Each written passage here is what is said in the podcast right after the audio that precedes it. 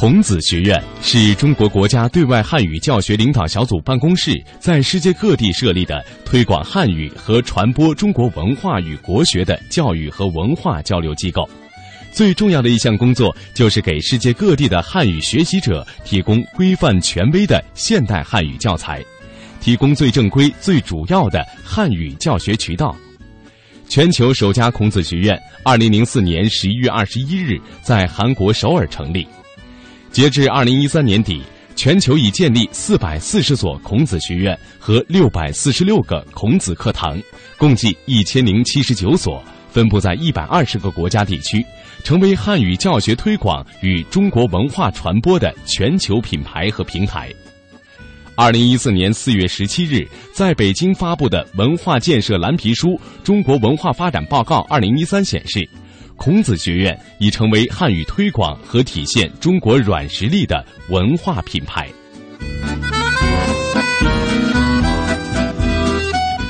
那刚刚音频当中提到的这份中国文化发展报告呢，是由湖北大学和社会社科文献出版社发布的。那这里面指出，和国际上其他主要语言文化的国际推广机构相比，孔子学院的建设速度之快和影响范围之广，远超其他语言推广机构，受到了全世界的瞩目。二零一零年至二零一三年，孔子学院的数量以每年三四十所的速度稳步的增长。在孔子学院的推动下，汉语热席卷全球。根据相关的数据显示，二零一零年约有一亿多的外国人在学习汉语，二零一三年学习汉语的外国人达到了约一点五亿人。报告显示呢，尽管准确的数据很难统计，但是一个不争的事实就是，学习汉语的外国人越来越多了。那根据报告统计，从全球的分布上来看，欧洲、美洲和亚洲的孔子学院分布最密集。欧洲以英国、俄罗斯、法国、德国和意大利开办的数量最多，而且规模最大。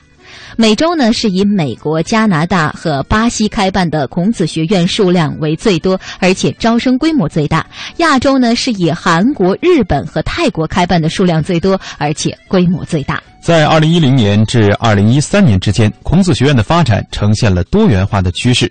除了以汉语言文化推广为主的普通孔子学院之外，还创建了各种各样的特色孔子学院，传播中国文化，比如说中医孔子学院、商务孔子学院、旅游孔子学院、音乐孔子学院、舞蹈和表演孔子学院、饮食文化孔子学院、茶文化孔子学院等等。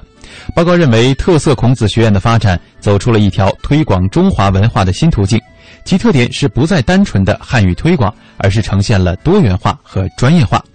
随着中国经济总量快速的上升，孔子学院的吸引力除了中国文化之外，中国经济也是重要的原因。对于商务型孔子学院的需求明显增多，就是一个证明。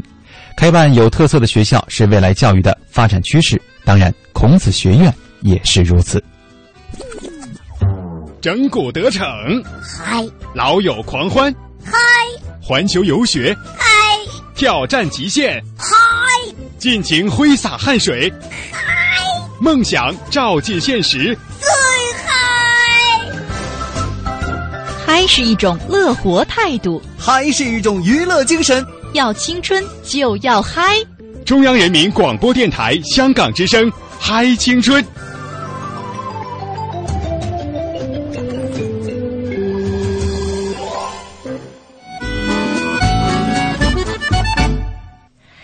接下来呢，我们把目光聚焦到美国的兼职教授的生活上。用一句话来概括呢，其实是高大上的背后也心酸呐。嗯，最近呢，有一名兼职教授到美国的纽约州教育厅进行了抗议。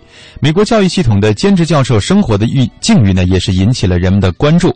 根据美国众议院研究报告的反映，兼职教授当中绝大部分人是生活在贫困线以下的。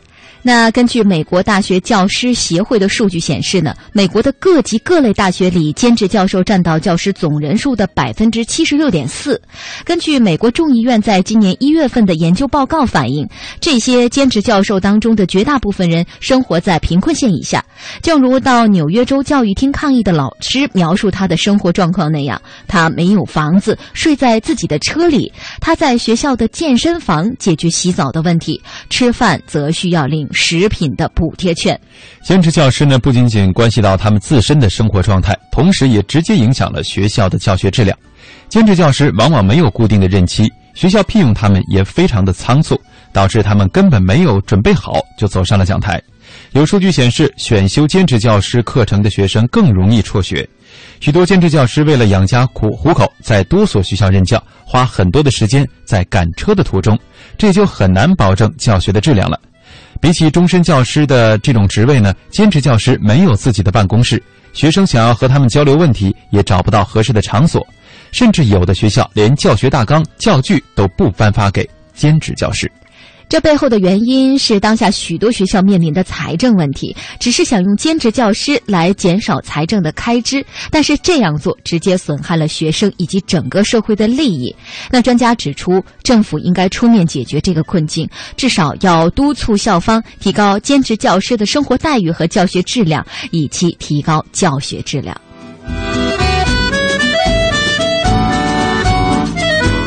好的，接下来我们走进青春故事会。我们今天来关注一位普林斯顿学生的妈妈，她对自己女儿的成功教育钻心术。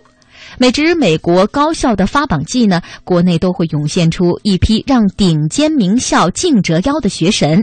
今年十七岁的蒋尚南便是个中翘楚。在去年十二月中旬，这名来自北京幺六六中学的高三女生如愿收到了普林斯顿大学的 offer。那么，了解普林斯顿的人应该都知道啊，这所学校在中国大陆的录取率也是低得出奇。在上期节目当中，我们也和大家做了一个分享。那么，每年的录取人数仅仅是哈佛的二分之一到三分之一。更为紧要的是，他已经好几年没有出现过在这个早申请阶段招录儿爷大陆学生的情况了。蒋尚南的这份 offer 的来临，也让身为母亲的白桦倍感欣慰。从二零零四年开始，怎样更好的培养女儿，就成了白桦钻研不息的课题。经年累月的坚持并没有被辜负，这位苦心孤诣的母亲用自己的多年教女路，向人们证明了不给孩子规划人生，让他自己做主，同样可以将其育成人杰。嗯，和别的家长不一样，白桦呢绝少强迫女儿学习。他说：“平时啊，我很少像别的家长那种让你写作业、做课外题。”从来没有要求女儿做过这些事情，他和蒋尚南之间呢也形成了一种默契，就是平时不问他的学习情况，而遇到问题的时候呢，他们会进行深度的沟通。白话说，女儿小的时候啊，说实在的，我没有特别的管她。我认为孩子应该有童年，小时候希望他玩得开心，不特别强调他的学习要多好，要考第一。因为我的经验是，在这个年龄，往往当年小学特别突出的学生，反倒后来没有什么后劲儿了，整个学习就不是特别的好。我在学习上不太管他，但是运动，从小例如游泳、健身、出去玩，这是一直都保持的。嗯，蒋尚南呢能说一口流利而且非常地道的英语。曾经呢有外国同学误以为他是华裔，出生成长于美国，但实际上蒋尚南只花了两年的功夫。妈妈白话呢基本不对女儿的学习做严格的要求，但是语言能力的培养是除外的。妈妈说英语是必须要学的，我们也一直要求她要学好。蒋尚南早在学龄前呢就已经开始接触到了英语，此后一直没有中断在英语方面的学习。他比较注重教材的选择，给女儿选定了经久不衰的新概念英语系列。嗯，白话呢并不常过问女儿的学习情况，但这并不表示他对女儿完全放手。实际上，女儿成长当中遇到的每一个坎儿，白话都会因势利导，和女儿共同解决问题。通常呢，女儿遇到问题，白话都不急于给出解决办法，而是先放一放。他说：“当时我说，孩子，那咱们就停一停，妈妈也思考一下，你也思考一下这个问题怎么解决。然后呢，那一周我就带着女儿到处吃好吃的，就不谈这事儿了。”嗯，他和女儿进行交流呢，一般都是在饭桌上。他认为呢，那是和女儿深度沟通的绝佳时机。白花和女儿的关系也可以说非常的融洽。他也说，女儿很少叫他妈妈，也给妈妈起了很多小名儿。以前呢，女儿竟然管妈妈叫小肥。在蒋少南的眼里呢，妈妈是她的闺蜜，也是她的粉丝。他说：“我一直在想，为什么我和我妈关系这么好？我妈在我生命当中起这么大的作用。我想啊，可能是因为我们之间的信任。”妈妈不给我命令，她给我建议，她告诉我为什么要这么做，我这么做会有什么好处，然后呢，我就去听，明白了，我要这个东西，然后我应该怎么得到。我很信任我的妈妈，我也特别喜欢听别人的建议。嗯，妈妈白话说呢，自己和别的家长不一样的地方就在于，别人是规划孩子的人生，他不是，他不规划，只是从中提出建议。很多家长呢喜欢为孩子报一些学习班、辅导班，给孩子规划出一条路。其实很多时候呢，这都是家长自己的愿望，自己没有实现，也希望孩子能够实现。他也会经常跟蒋尚南说，过什么样的生活你自己来决定。你的人生你来做主，而不是我给你做主。我始终是本着这个理念跟孩子去相处的。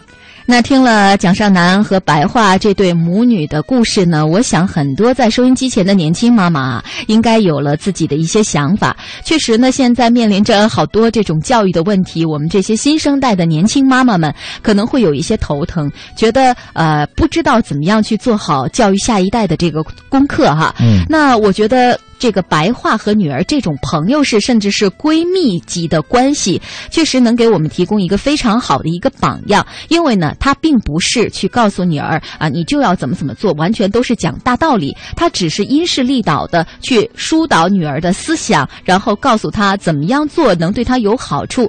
这样呢，让孩子愿意相信你，才是帮他做好人生规划的一个最重要的一个关关口吧。对，不知道我们收音机前的香港青年朋友是如何度过自己的这个青春岁月，或者说自己的家长是如何来教育你们的。但是呢，实际上作为我们新青年的一代，作为八零后，作为九零后，可能大家会更加关注接下来我们将会如何走自己的人生路，接下来我们会如何去教育自己的子女。我们可以分开来说，先说如何去走自己的人生路。也许在整个的成长过程当中，你没有经历到像蒋尚南这样的一种经历，可能家里会要求你去学习一些东西，要求你跟大家趋同。这个时候，可能很多青年朋友会有这种叛逆的心理，会觉得别人会的东西，凭什么我必须也得会？我可以走出自己独特的路。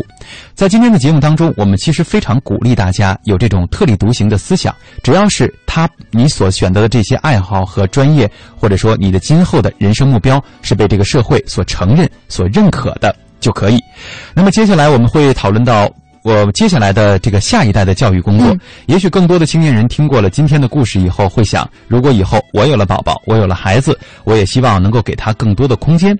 这实际上也是无论是中国，无论是内地，无论是香港还是国外，都一定会有的这样的一种教育趋势。越来越多的家庭会希望让孩子自主的去选择自己的梦想。如果说我们小的时候没有获得这样的机会，也希望大家在今后能够给自己的下一代提供这样的空间。好了，让我们稍事休息，进一首好听的歌曲。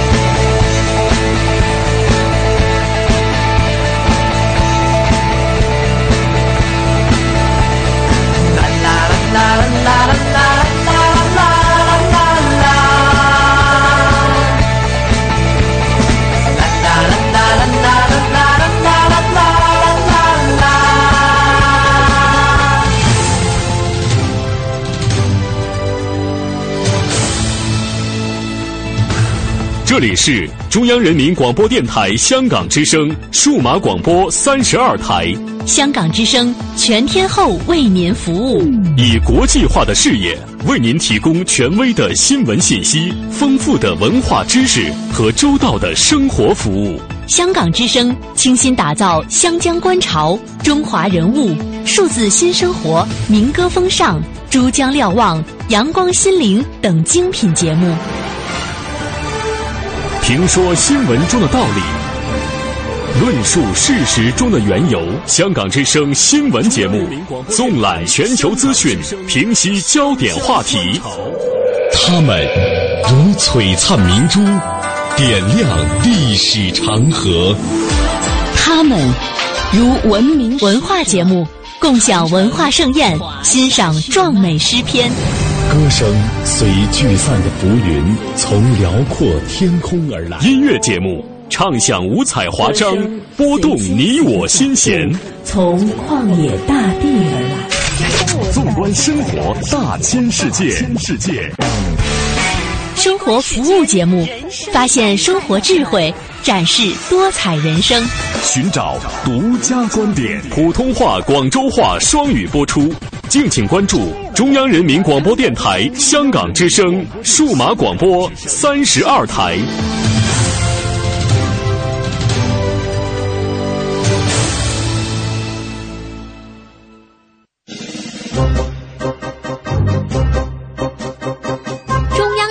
广播电台香港之声携手香港青年交流促进联会，共同推出“梦想舞台二零一四”，为你的梦想加油助力。即日起至五月十六号，用文字、声音、图片、视频等各种形式分享你的梦想故事，就有机会赢得共十五万港币的圆梦启动金。让我们为你的梦想筑起平台，为你找到逐梦的同行者，为我们的梦想注入生命力。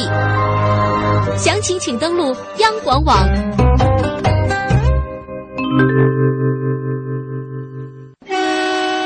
开往嗨青春站的青春巴士即將到達本站。开往嗨青春站嘅青春巴士即將到達本站。想畅游世界名校，世界名校，想了解想了解全港、全中国、全世界的青年人正在关注的热点。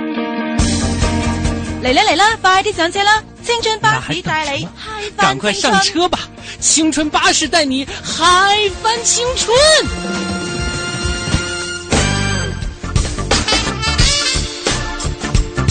好的，半点评宣之后，欢迎继续回到中央人民广播电台香港之声数码广播三十二台的嗨青春，我是主持人曼斯。大家好，我是蒙蒂。下接下来的时间呢，我们继续走进我们的公开课。这期公开课呢，我们有请到的是清华大学的秦晖教授，给我们讲秦汉史。讲座主要是为我们介绍秦汉时期的思想史与政治制度历史，对法家和儒家进行深度的剖析，并结合现代生活实际进行的精彩讲解。秦晖老师非常的幽默风趣，对秦汉时期的思想给予了独特的内涵，使我们眼界。界开阔，耳目一新。通过对这个系列讲座的学习，我们能够感受秦汉时期政坛的风云变幻，以及思想文化的发展变迁。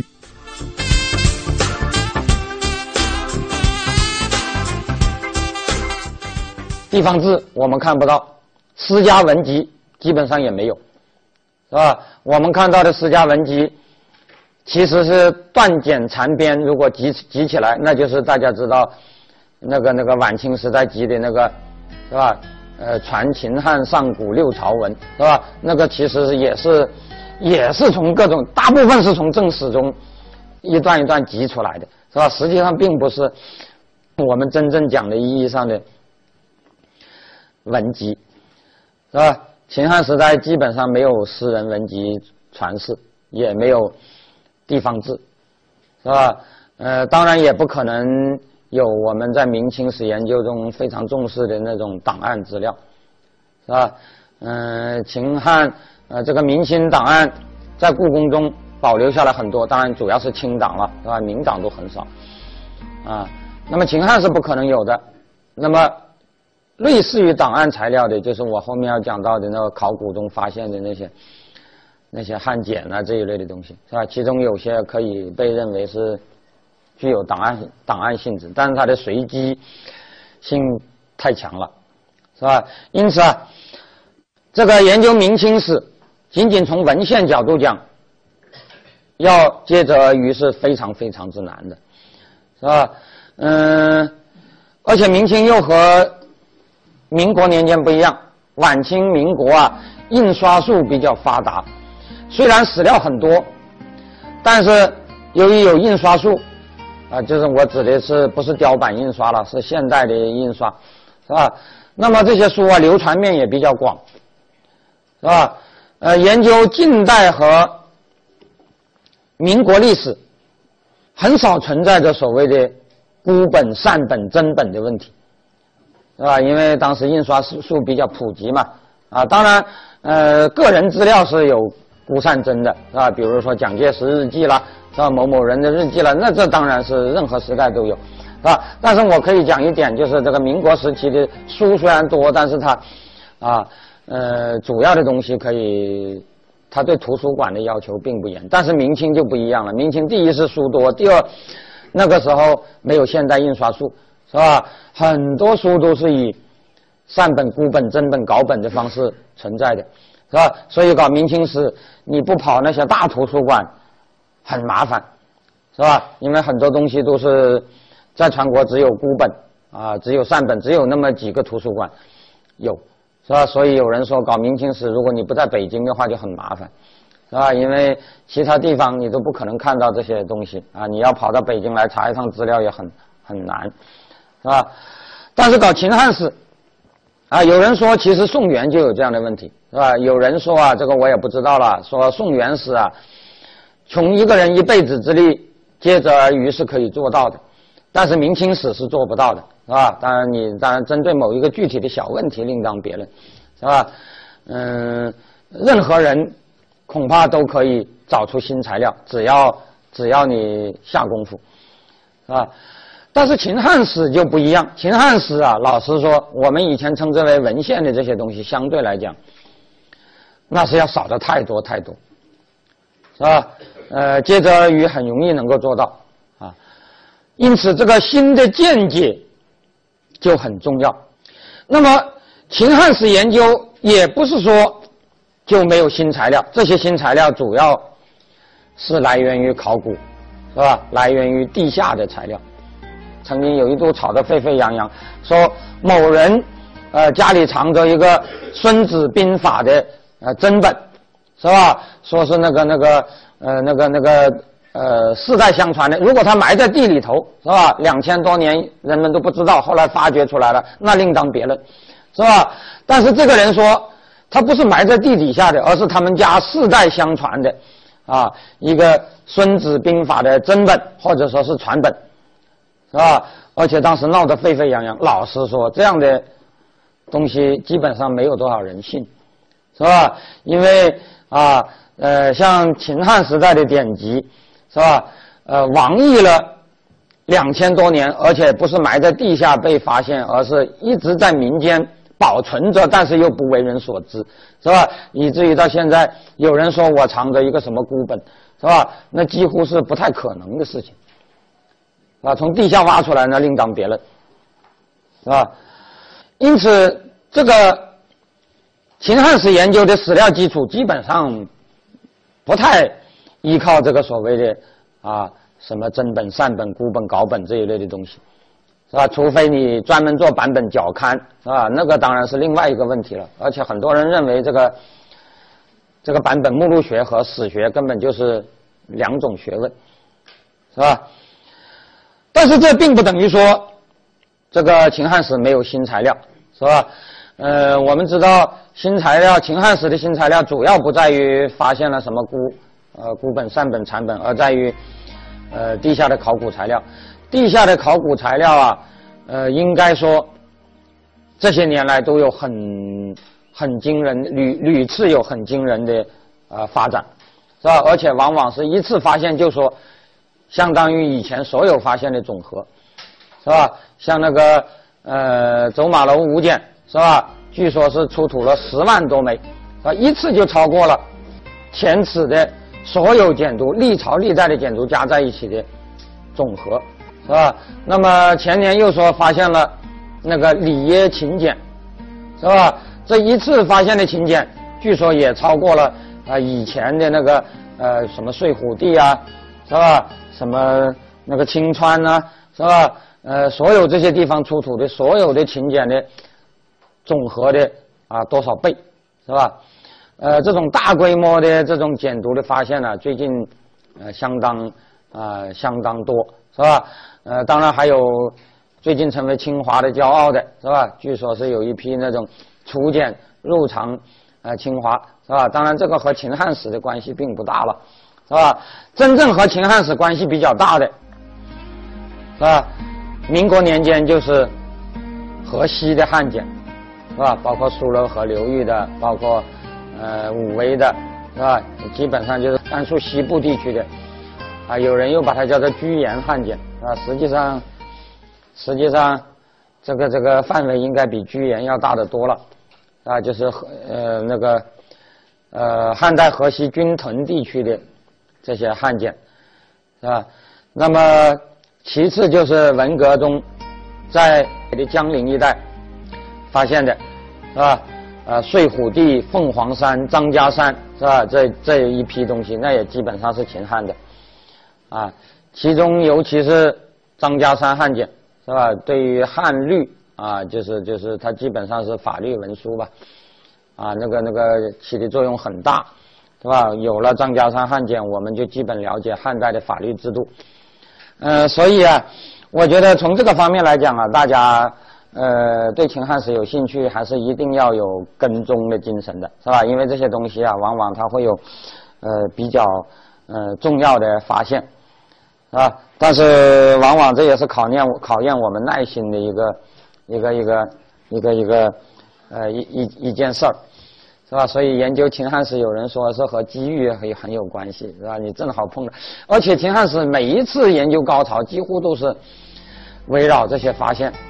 那么，我们之所以重视中华文明史上的秦汉时代，原因之一，就是因为它在中国，是吧？汉民族，是吧？这个呃国家认同和民族认同方面的啊这个重要地位，是吧？大家都都知道，现在西方把中国叫做 China，是吧？这个 China 这个词，很多人就认为是和秦。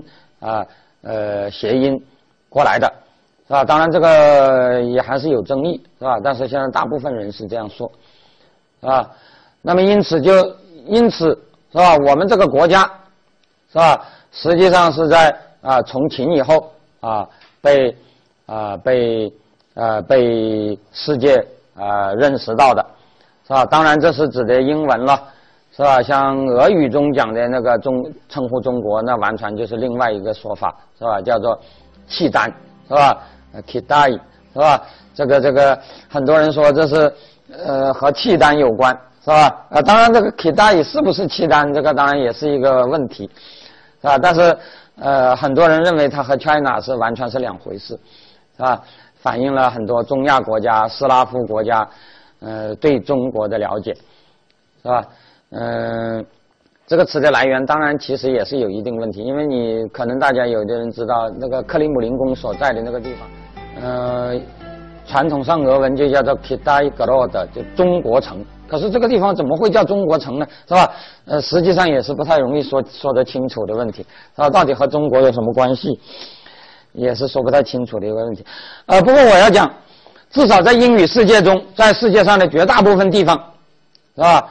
呃，中国被叫做 China，China 大部分的人认为就是秦的转音，是吧？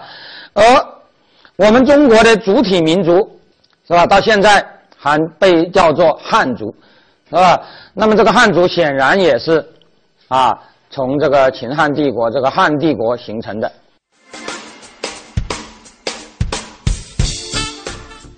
好，刚才呢，我们是听过了这个公开课哈，呃，对于之前的这些历史呢，可能很多朋友就是书本里学过，但是没有知道的如此之深刻。